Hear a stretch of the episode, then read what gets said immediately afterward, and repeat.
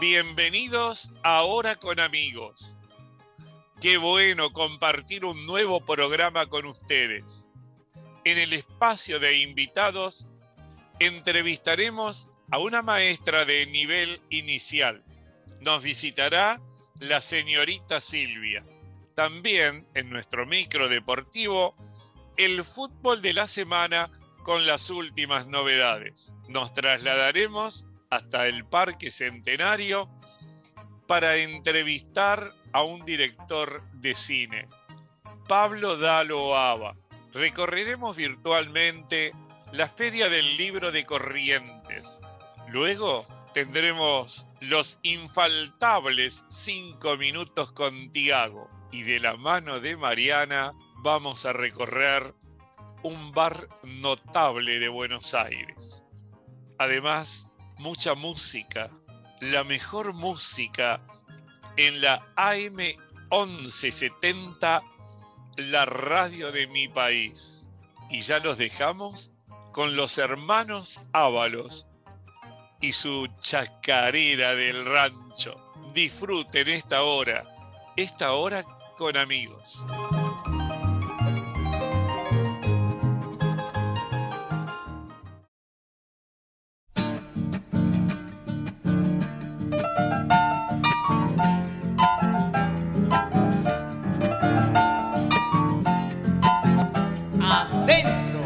Chacareras comienzo a cantar, ¿cuál ha de ser? ¿Cuál ha de ser? Esta chacarera del rancho, señor. Claro que sí, claro sí, pues. Redonda.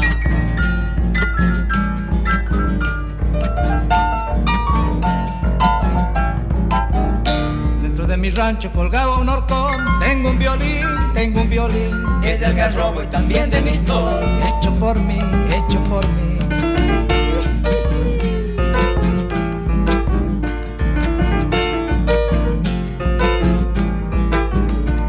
Medio chico mi rancho tal vez, para los dos, para los dos. Ya me estoy haciendo cerquita al lado, uno mejor, uno mejor. Con chacareras comienzo a cantar, cuál ha de ser, cuál ha de ser. Esta chacarera del rancho, señor, claro que sí, claro sí pues. Que venga la segunda.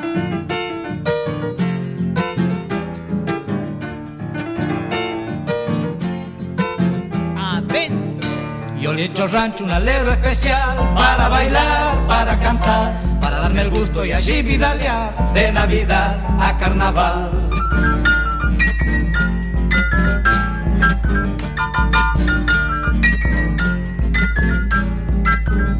Un hornito y barro, mortero y fogón. Tengo además, tengo además, y a mi negra chura que sabe matear. ¿Para qué más? ¿Para qué más? Claro,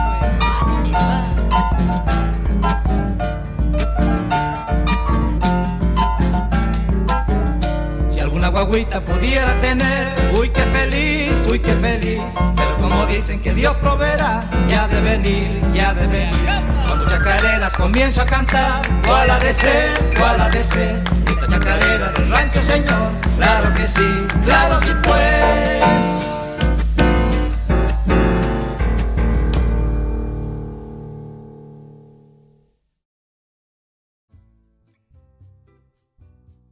Seguimos en Hora con Amigos.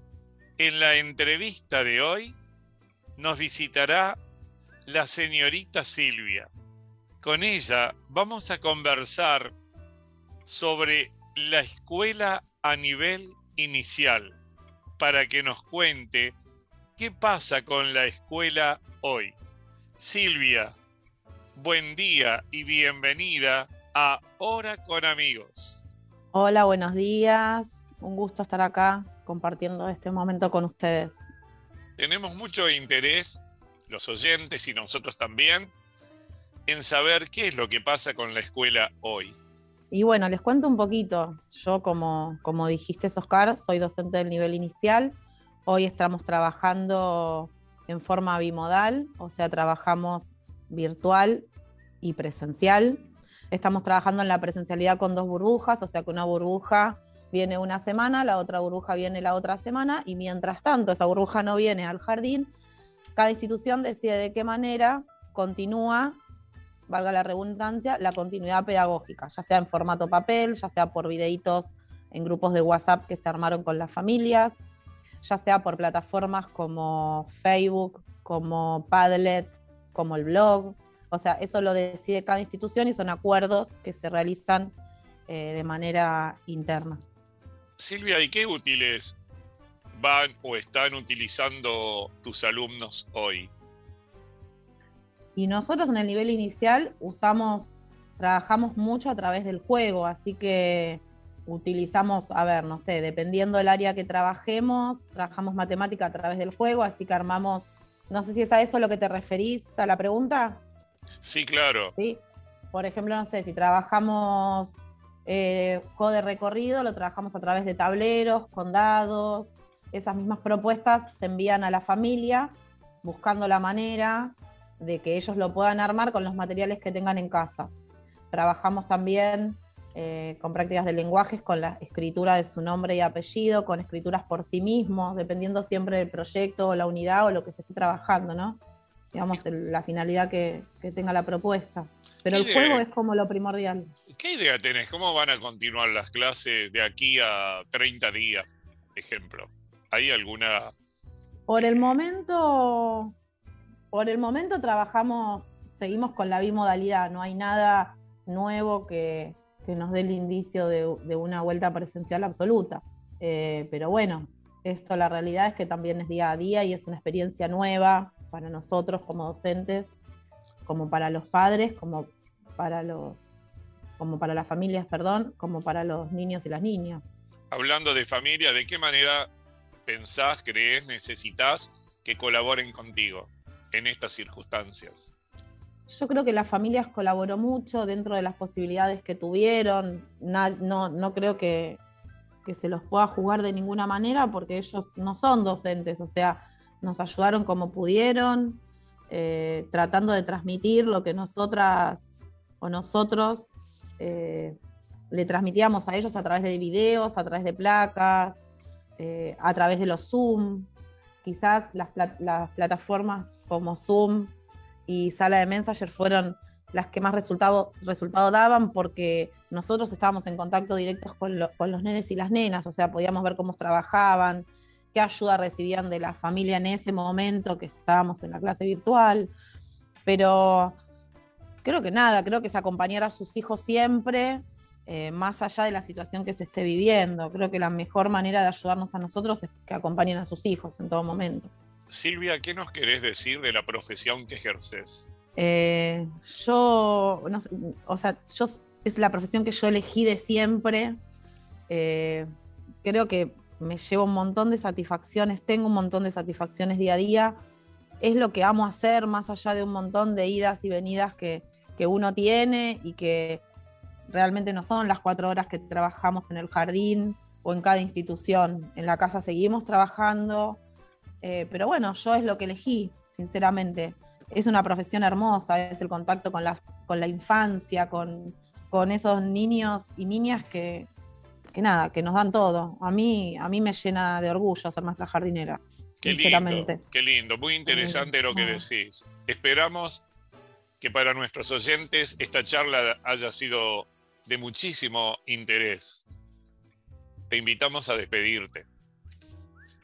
Bueno, les dejo un saludo a todas y a todas, a mis exalumnos, si algunos están escuchando, siempre de cada uno de ellos nos queda un recuerdo. Y nada, que tengan un hermoso fin de semana y a disfrutar este sábado, que recién comienza. Podés, decir tu apodo para que les llegue a ellos y te identifiquen. No, Senio Sil. Senio Sil, Senio Silvia. En realidad creo que los docentes tenemos un montón de apodos. A veces somos tíos, mamá, abuela. O sea, un montón de apodos que cuando nos tienen que nombrar es lo primero que se cruzan por su cabeza y después dicen, no, es, es la seño. Pero bueno, muchas veces nos han dicho mamá o tía o abuela, así que nada. Eh, bueno, señor. Es un regalo. Te doy las gracias. Te damos las gracias del equipo de Hora con Amigos por tu participación en esta mañana de sábado. Bueno, muchísimas gracias y un saludo para todas y todos. Y gracias, Oscar, por la entrevista. Adiós.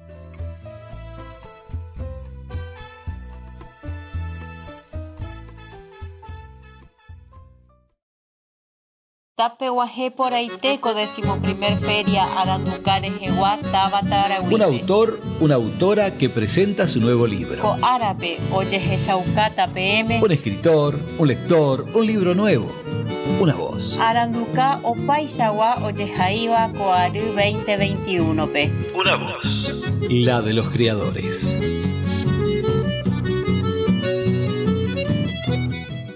Soy Darío González, uno de los organizadores de esta producción.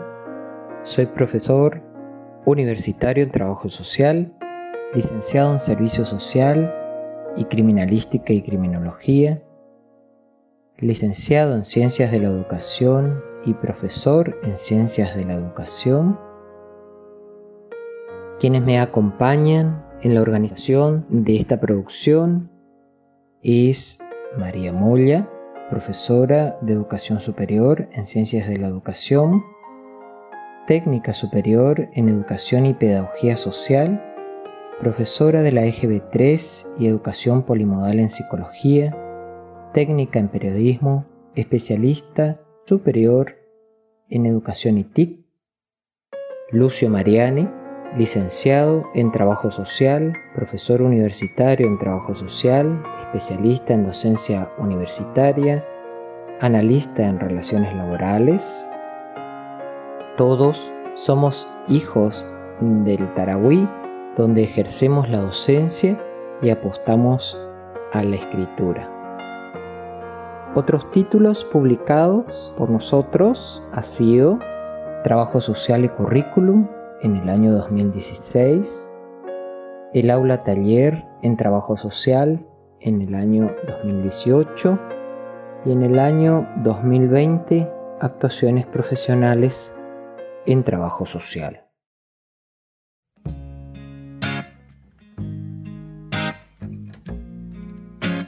Entrevistas en texto es una selección de entrevistas en profundidad.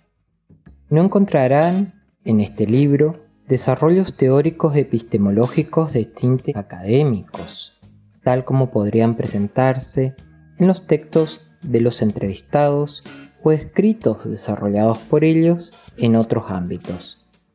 Sin embargo, podrán encontrar reflexiones sobre temáticas de las ciencias sociales y disciplinares, pensamiento de los actores que de alguna manera reflejan esa oportunidad de encontrarse a dialogar con quienes en algún momento tuvimos la oportunidad de leer sus producciones.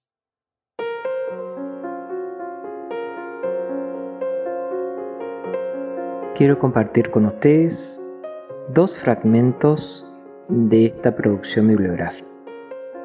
Una de Rosa María Cifuentes que dice, Toda sistematización es situada, todo contexto es cultural, pluri, multicultural.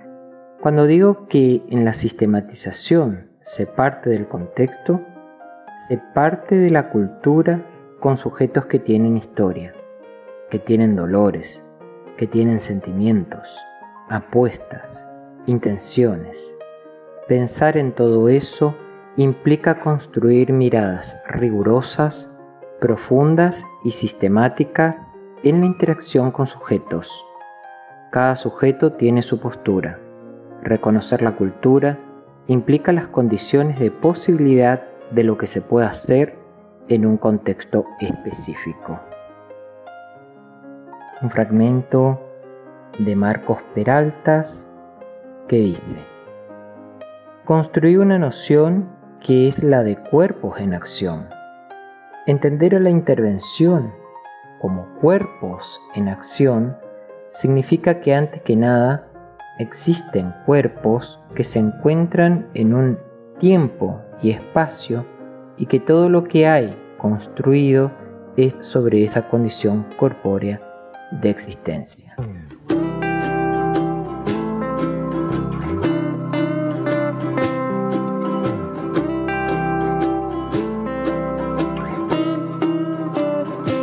les invito a todos los que presentan interés, curiosidad en las ciencias sociales a encontrar mayor información de la obra en el catálogo de la Feria Provincial del Libro de Corrientes. Te invitamos a seguir este recorrido sonoro. Ingresar al catálogo Corrientes, Provincial del Libro.com y etiquetarnos en las redes. Abuye, magma ojaiba aranduka, jaumi omoñeeba peabei, cotenvia porupi, yaje shauka ñandere cotee, oje shauka ojai jaracuera tenvia po por aita. La feria es de todos.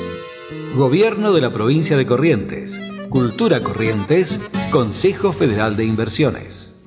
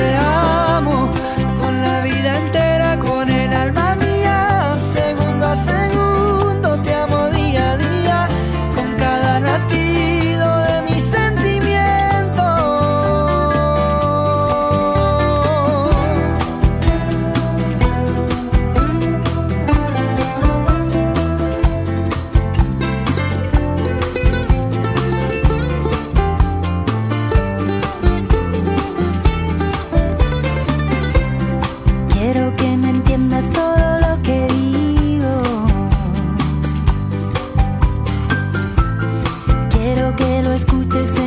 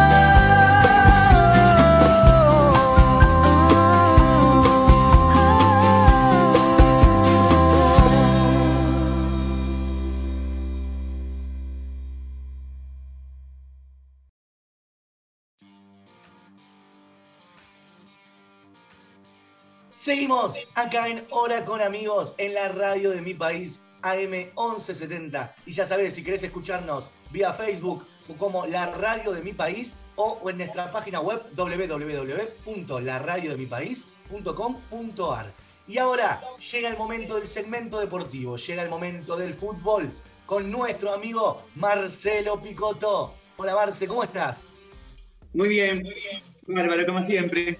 Me alegro, estás contento esta semana, ¿no? Sí.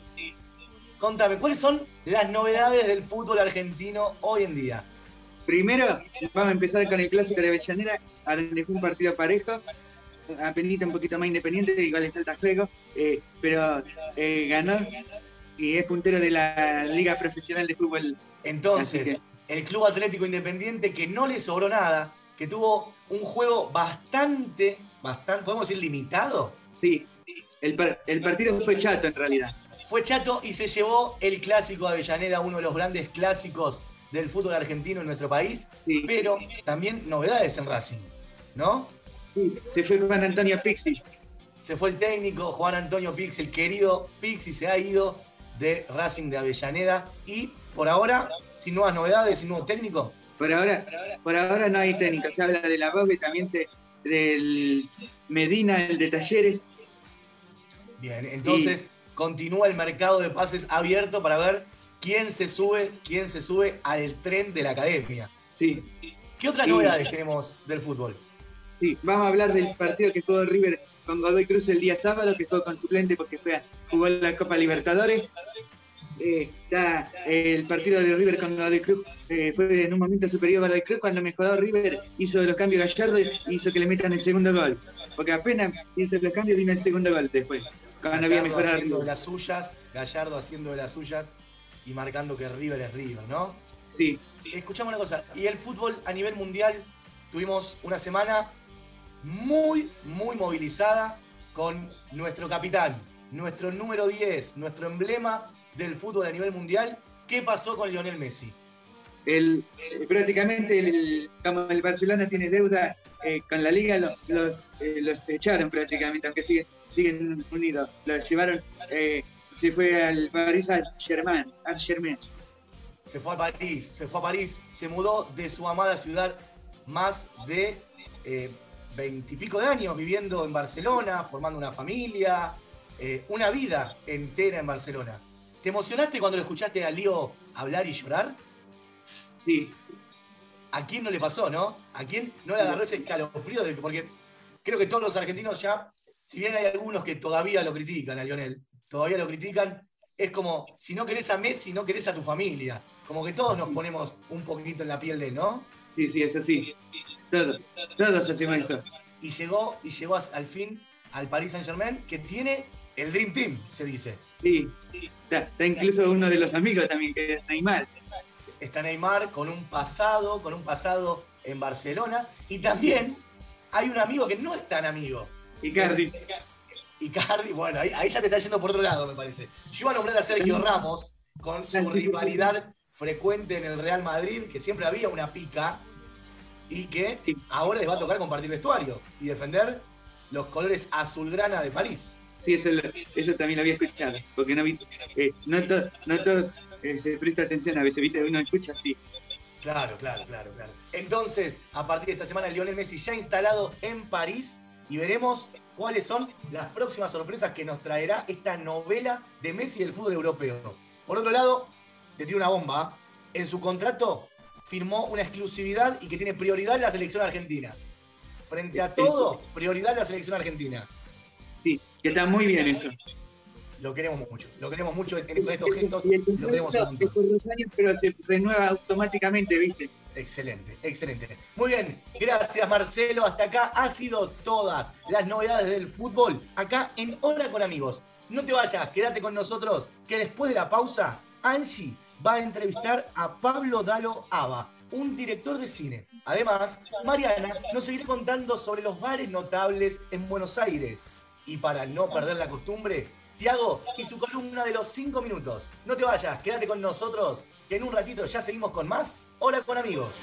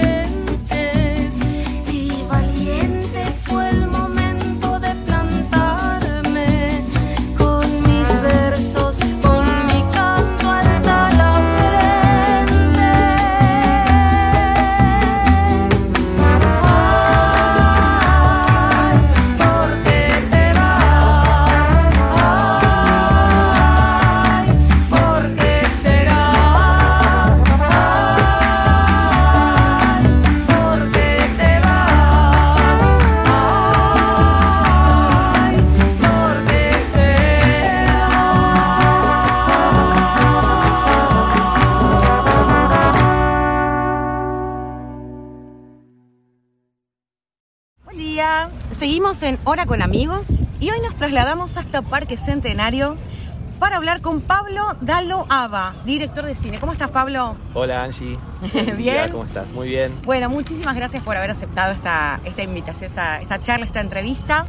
Y tenemos poquito tiempo, pero me gustaría como hacer un recorrido así breve por cómo empezaste, cómo se te ocurrió empezar a estudiar cine, si estudiaste en alguna academia, si sos autodidacta, si de chiquito siempre quisiste, cómo, cómo fue tu, tu recorrido así con tu profesión. Eh, bueno, yo mira, arranqué de chiquito, siempre me parece que alguien tiene que tener como una... Tiene que tener como alguna inclinación o algo te, tiene que gustar, sobre todo si querés hacer algo así de, de arte, ¿no? Y a mí me gustaba mucho la música, me gustaba mucho la actuación, me gustaba entretener eh, y, y bueno, empecé tocando la batería de muy chiquito en el colegio y, y me gustaba mucho el cine, me encantaba ver, eh, me encantaba ver cómo se conmovían mis viejos y la gente que miraba las películas y era un universo tan particular que dije, uy, me encantaría saber hacer esto. Y entonces en un momento tuve que decidirme por la música o por el cine y mm, todo esto te digo en el secundario más o menos, ¿no? Y dije, no, voy a seguir cine porque en las películas puedo hacer la música y si hago música no voy a poder hacer cine. Así que bueno, me decidí por ahí y tuve la suerte de ya empezar en el secundario a trabajar con Luis Puenzo, en la productora Luis Puenzo. eh, Luis Puenzo, bueno, si no saben todos, Sí, es sí, sí. el primer ganador del Oscar, el creador de la historia oficial, bueno, y tuve la suerte de ahí empezar a descubrir ese mundo y mientras estudiaba, y de ahí no lo largué más, eh, empecé a, a trabajar, seguía estudiando y trabajaba, y en un momento em, quise aprender un poco más, porque en ese momento no te pasaban tanta data en los rodajes, y eso era medio más celoso, todo lo que era, había mucho respeto, era el fílmico, o sea, acercarte a una cámara tenías que pedir permiso. Y bueno, y de ahí eh, me fui a estudiar a la Escuela de Cine de Subiela, porque trabajaba con, con muchos técnicos que eran los técnicos de Subiela, y me dijo, ah, yo voy a dar clase acá. Y bueno, y le seguí los pasos. Eh, después ellos nunca aparecieron, porque seguían trabajando y no podían dar clases. Pero bueno, y a, partir de ahí me hice un grupo de amigos que empezamos a filmar cortos. Y bueno, y también seguía trabajando, había hecho una serie para que se daba en ese momento en Canal 13, que eran las primeras series que se daba, hacían con, con equipos de cine, que llamaba Señoras y Señores, y bueno, y ahí empecé a hacer cámara y me encantaba la cámara, siempre me gustó sacar fotos, y así que bueno, empecé por ahí y una cosa te va llevando a la otra, bueno, por ahí hay viento en la grabación. No importa, ver. este, este- este es el vivo, el, el- el móvil, la primera vez que hacemos en el exterior. Sí, con los pajaritos, es, es hermoso transmitir. Bueno, por ahí me fui un poco de la- por- no, no sé está si era por perfecto. ahí. eh, o sea, eh, empezaste a trabajar un poco y como que ahí fuiste estudiando y todo se fue entrelazando. No es que estudiaste tres años, después con el currículum buscaste trabajo. No, no, no, Empezaste se- como de adentro, ¿no? Laburando desde... se dio natural u orgánico de que empecé trabajando porque me dieron una posibilidad y ahí bueno ya te empezás a contactar con gente y tenés que ser muy curioso y te- no sé y caer bien y bueno y ahí te van llamando de un lado de otro de un lado de otro y ahí empezás a descubrir qué es lo que querés ver a mí me gustaba mucho la cámara la imagen y después dije bueno me gusta dirigir quiero dirigir y entonces empezás un camino que está bueno para saber cómo se dirige tenés que pasar por todos lados y hice de todo, fui, hice producción, hice, no sé, locaciones, me mandaban a buscar cualquier cosa. Antes Sí. era Bueno, pasé por todo el sonido, música y eso, todo ese aprendizaje que hice en la vida, los años, eh, ayudaron a cuando tuve que enfrentarme a algo como, no sé, dirigir una película o así, ok, ya más o menos sé cómo es todo, porque hacer una película no es joda, tenés que... Bueno, por ahí no te enseñan a hacer una película, eh, te enseñan cómo se hace, algunas herramientas, pero después acá en Argentina, que es muy difícil porque tenés que juntar el dinero, buscar el dinero en fondos de afuera, en Europa, esto, otro, esa parte no te la enseñan mucho. Ahora sí la están enseñando, pero ese momento fue toda una novedad. En este trabajo, todos los días se hace algo que no sabes. Claro. Todos los Todos días. los días surge alguna sorpresa. Una cosa nueva, porque incluso después, no sé, cuando haces publicidad, todos los proyectos son distintos. Nunca vas a hacer nada que ya hiciste. Eso pasa también, como que todos los días son nuevos, distintos. Y tenés que investigar, y tenés que aprender, tenés que leer. Eso te iba a preguntar, Pablo, eh, vamos, vamos a ver ahí, eh, bien. Te iba a preguntar, me interesa mucho el artista, ¿de qué se nutre? O sea, ¿de qué te nutrís vos? ¿Lees, mirás muchas pelis? Este, que- que- que- o, o de chiquito, bueno, me decías de la música, ¿no? O sea, ¿qué, que salís a caminar todos los días con tu perro, me contabas también? O sea, ¿de, de qué te nutrís vos para después darlo a tu arte, Eh, no? Bueno, mira, hoy, hoy, hoy le agradezco al mundo que existe Internet. Ajá. Porque soy un- gran investigador, o sea, cada tema que tengo que enfrentar me dedico horas, días, meses a, a investigar, a leer y de, a, partir, a partir de ahí a- leo libros, eh, veo películas, veo documentales, veo series, como que, no sé, medio que es una manera de enfrentar responsable, de decir, a ver, ¿de qué voy a hablar? Si tengo que hablar de algo y tengo que decir algo, necesito saber todo, porque Claro. si no, no, me siento cómodo. Y es eso, ese, y bueno, y a la vez es la inspiración de la música, la inspiración de otros artistas, eh, obras plásticas, eh, teatro, todo, todo, todo, todo. Creo que en este trabajo uno tiene que ser muy curioso y una esponja porque hay un montón por aprender. Creo que, que es- acabas de decir una de las claves de las que hablábamos antes, es decir, ser una esponja y, y aprender y absorber y después ver cómo, cómo darlo. Sí. El, el tema de los premios, porque vi que has ganado, has estado nominado, has ganado unos premios. Eh, ¿cómo, ¿Cómo lo tomas? ¿Lo tomas como si hago una peli para ganar un premio o lo tomas como un incentivo? Eh, ¿qué, qué te aporta, digamos, ganar un premio o, o no? O, o cuando no lo ganas te frustra o no? ¿Cómo, ¿cómo te tomas esa no. parte? Uno cuando, no sé, a veces cuando se hacen las películas, eh, tienen como un camino que siempre es pasar por festivales. Y se estrenan las películas en los festivales. Después va al público, después este, va a las salas o a las plataformas. Pero siempre hay un, momento de la película que dice, bueno, voy a ver si la estreno en festivales. Porque los festivales te dan prestigio, te dan una ventana, te dan ventas y eso. Eh, eso lo fui aprendiendo con el tiempo. La primera fue eh, un, un documental que hice sobre el pueblo de Esquel cuando le quisieron instalar una mina de oro. Sí, lo vi, lo vi. Y ese, ¿sabés lo que pasó? Eh, el un fondo Jan Brisman de Holanda nos había dado eh, bastante dinero para hacerlo y nos obligaba a estrenar en su festival, Claro. que es IDFA, que es el, creo que el segundo o el primer eh, festival de documentales más importantes del mundo. Entonces, al estrenar ahí, ya todos los programadores de todos los festivales dijeron, che, me gusta esta película, y empezó a pedirla, a pedirla, a pedirla, y pasó por 60 festivales. Eh, eso pasó con la primera. Con la segunda, eh, Mater. Buenísimo, ah, lo que vi. Sí. Ah, la quiero ver. Bueno, hasta hace muy poquito estuvo en Netflix porque estuvo Ah, por tres años me la y perdí. el mes pasado ya venció el contrato y la bajaron. Eh, pero bueno, por ahí estaba en Amazon, ahora estamos viendo. Y con esa lo que pasó es que, fíjate, yo eh, la primera, porque las- hacer películas te llevan, por lo menos a mí, ocho años, lleva bastante tiempo. Repitámoslo para que la gente lo sepa, que vos ves una película en, una hora y media, pero a, a- a la producción y al director y a todos los que trabajaron llevó ocho, Ocho años, años, no, ocho no ocho meses. No, ocho no, no, no, no, lleva mucho tiempo. O sea, hacer una película independiente donde uno es el director, el productor, la escribe. eh, acá es un, en Argentina no hay, hay una industria, pero es muy pequeña, recién ahora está surgiendo, pero siempre fue todo a pulmón y cargarte la mochila y salir a buscar todo vos. Y la segunda también tardó siete años, seis años, porque lleva mucho tiempo. Bueno, y la segunda sí recorrió bastantes festivales, pero ahora hay una cantidad de festivales, hay festivales lo que se te ocurra y hay películas, también lo que pasó con el avance de la tecnología, democratizó un poco lo que era el cine, porque antes necesitabas para hacer una película material fílmico que salía carísimo, cámaras, un montón de luces, ahora la tecnología con una computadora y una cámara de foto puedes hacer una película. Entonces no importa ya lo técnico, sino la idea. Claro. Entonces hay millones de películas dando vueltas y, realmente eh, cuesta más llegar a los festivales importantes. Bien, bueno, vamos con la última, aunque me encantaría hacerla Sí, todo sí. el día, pero eh, aparte estamos acá en el banquito divino. Esta es una que no te la anticipé, a ver si ver no, si no te sorprende. Me interesa saber cuál es el sentido último, último de lo que haces. Ya sea arte, ya sea. O sea, ¿para qué haces? ¿Para qué te moves? ¿Para qué te levantas de la cama todos los días? O sea, ¿cuál es el sentido último de Sí, lo entiendo. lo que entiendo. haces? Bueno, creo, creo que mm, una, una- hay dos cosas. Una es expresarme, porque me gusta contar las cosas a través de un filtro que es mi filtro y, y contar las cosas que, me- que quiero. Y después otra, me- es tan interesante el cine que es, eh, es conmovedor en un punto porque podés llegar a la gente y podés cambiar algunas cositas en, en el mundo o en otra persona. Eso me parece que es un- una herramienta súper importante de- del cine, del audiovisual, de las series, de lo que sea, ¿no? Estás diciendo algo y, en ese momento que vos eh, tenés la atención de esa persona, podés modificar algo. Entonces tenés que ser responsable y decir, bueno, ¿qué querés cambiar? Y por eso me gustan hacer esas películas que tengan un contenido social o un contenido que pueda llegar a, generar una evolución en la, en la especie, ¿no? por decirlo de alguna manera. Cuidado del medio ambiente o empezar a tratarnos mejor o entender o ser como más permeables a nuevas cosas que están surgiendo. Bueno, eso, me, eso es lo que me gusta, como hablar de algo que pueda llegar a cambiar un poquito el mundo.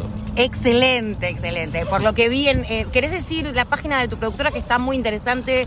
Lo que se Eh, puede ver ahí. Bueno, pra- eh, la, la productora es Prado Cine, Prado se llama, la página es pradocine.com y bueno, eso. Eh, Está en el quieren ver- Instagram sí, también. Si quieren ver Vienen por el Oro, Vienen por Todo, se puede ver en Cinear, en la, en la página, en la plataforma de- del Inca. Sí. Eh, y después este Mater la acaban de bajar, pero ya después les cuento que va a haber novedades donde se va a poder ver.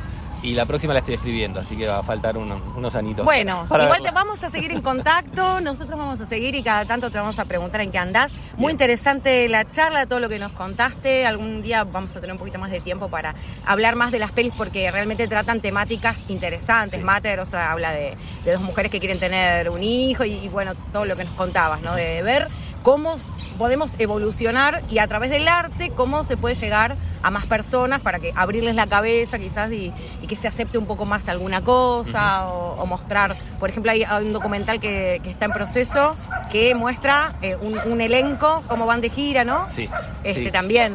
eh, cómo se atra cómo bueno eh, por ejemplo un artista cómo se sobrepone a la muerte de un ser querido y cuando dice esa frase de el show debe continuar y bueno hacer reír cuando te, te- te está pasando lo más triste en el mundo bueno es un documental que eh, en algún momento va a salir porque es difícil pero bueno sí tenemos eh, bueno ahora estamos con otras dos series documentales hay varios bueno esto que decíamos de la explosión de las plataformas eh, hay muchas ventanas para mostrar cosas y eso está buenísimo porque tenemos más trabajo y más posibilidad de llegar a más personas. Muchísimas gracias, Pablo. Por favor. Eh, ahora vamos a seguir escuchando a una artista que Soledad Pastoruti con su tema Que nadie sepa mi sufrir. Nos vemos. Chao, gracias. Chao.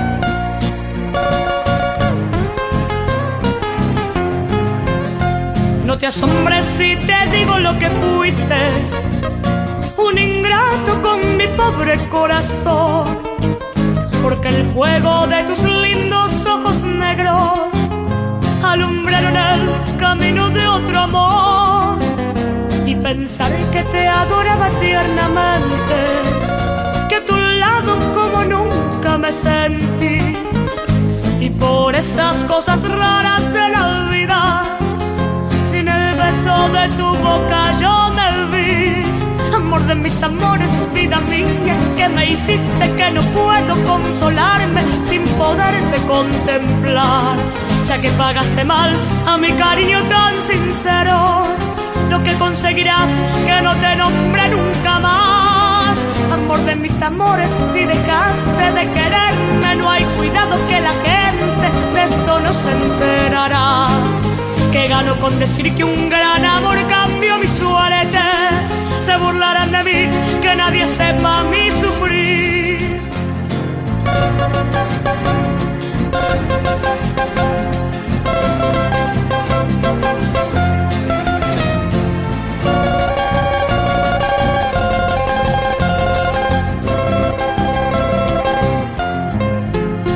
Pensar que te adoraba tiernamente, que a tu lado como nunca me sentí.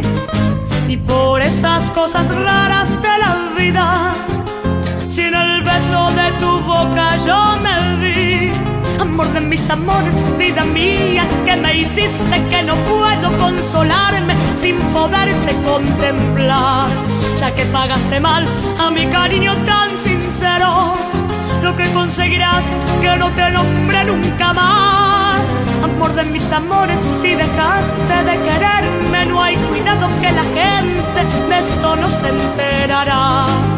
Que gano con decir que un gran amor cambió mi suerte. Se burlarán de mí, que nadie sepa mi sufrir. Se burlarán de mí, que nadie sepa mi sufrir. Se burlarán de mí, que nadie sepa.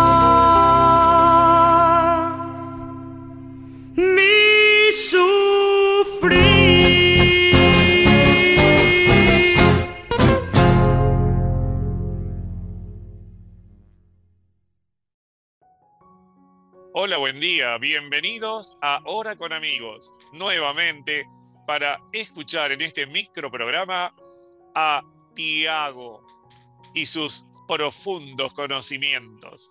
Hola, Tiago. Hola Oscar, bueno, gracias por tenerme aquí de nuevo. Me gustaría hacerte una pregunta, como la última vez, solo que esta es un poco más distinta. Para vos, ¿qué es el amor? Es el sentimiento que emana desde mi ser hacia las personas. En primer, en primera o segunda ubicación, porque el amor es algo que se transmite hacia los seres humanos, pero además hacia animalitos, por ejemplo. El perrito, el gato, alguien a, que le, a quien le tengamos cariño. El amor para mí es la familia. Y ahí entraríamos tal vez en algo más de lo que tú me preguntaste, que vendría a ser detallar a quién, a quiénes o en el orden que están. Pero bueno, el amor es muy amplio. Eh, amar es un arte. Justamente, gracias por la introducción. Ahí es donde quería llegar. Mucha gente o gran parte de las personas con las que hablé, cuando les hago la pregunta, para vos, ¿qué es el amor? Muchos me hablan primeramente del amor de una pareja, de una relación. Y el amor es un sentimiento que está en las personas y que está en todo, o debería estar en todo. Uno puede sentir amor por su trabajo, uno puede sentir amor a salir a caminar, uno debería sentir amor por muchas cosas. El amor es un sentimiento maravilloso que está en todos los lados que vos puedas ver. Vos podés ver un libro, leerlo y sentir el amor que puso el escritor cuando lo estaba escribiendo. Por ejemplo, yo amo los libros, amo la carrera de locución, amo la radio, este programa donde estamos participando los dos. Entiendo lo que me decís. Justamente. El amor es eso, es una emoción que fluye, que nos recorre y que si fluye a través de nosotros y de verdad lo expresamos, fluye a través de los que nos rodean. El amor es como una enfermedad, una enfermedad que se pasa de persona a persona. Si uno emana amor y está al lado de sus seres queridos, sus seres queridos se van a sentir amados y ese amor va a ser recíproco y se va a expandir. A el amor puede, es- perdón que te interrumpa, Eh, el amor puede a veces producir también cosquilleos y o dolor. El amor, justamente, es una emoción muy volátil. Puede pasar desde el más hermoso sentimiento de felicidad a la más fuerte y devastadora tristeza. Es uno de los sentimientos más difíciles de manejar porque uno se puede llegar a sentir sobrecargado de esa emoción.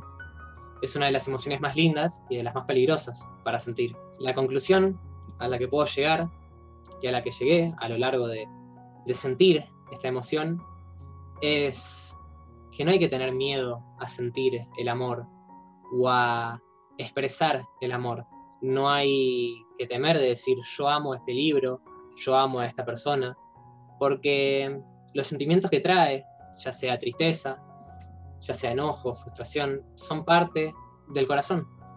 Es verdad, a veces nos da hasta un poco de vergüenza expresar el amor que sentimos, porque nos imaginamos que la otra persona no sabe interpretarnos, no puede, y eso nos priva de exteriorizarlo. Pero yo voto por el amor.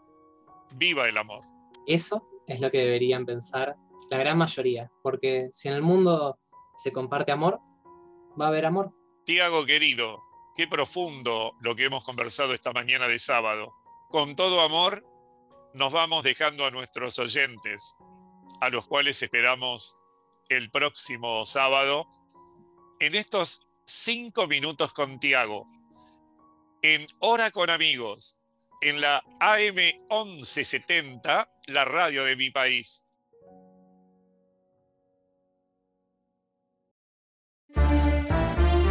Bares notables, los testigos privilegiados del paso del tiempo.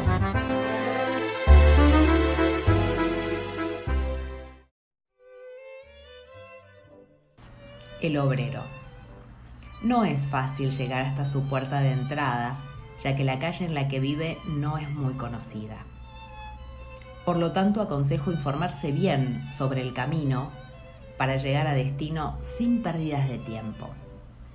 El obrero nace en 1954, cuando la familia Castro compra un negocio dedicado a la venta de comidas desde 1912. Lo bautizan así debido a que los clientes eran en su mayoría los trabajadores de los talleres mecánicos y navales que lo rodeaban. El estilo del comedor fue cambiando gracias al trabajo de Lidia Castro, que poco a poco le dio al local su aspecto actual.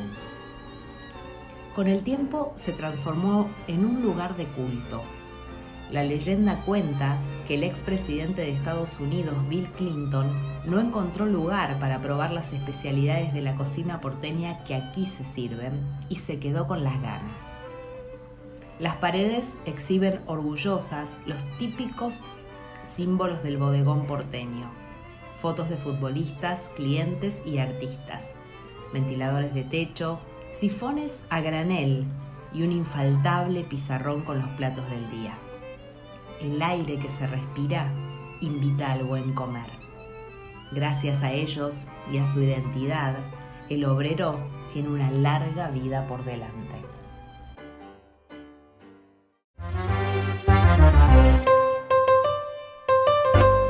Hasta aquí, Bares Notables. Una recorrida por la mágica Buenos Aires.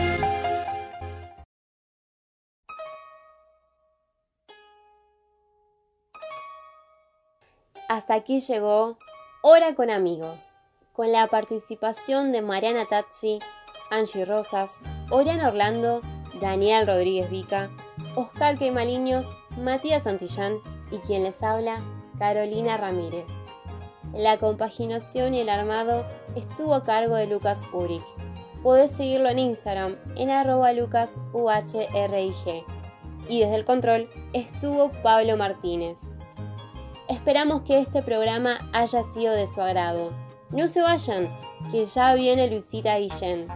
Les deseamos un feliz sábado y un excelente fin de semana.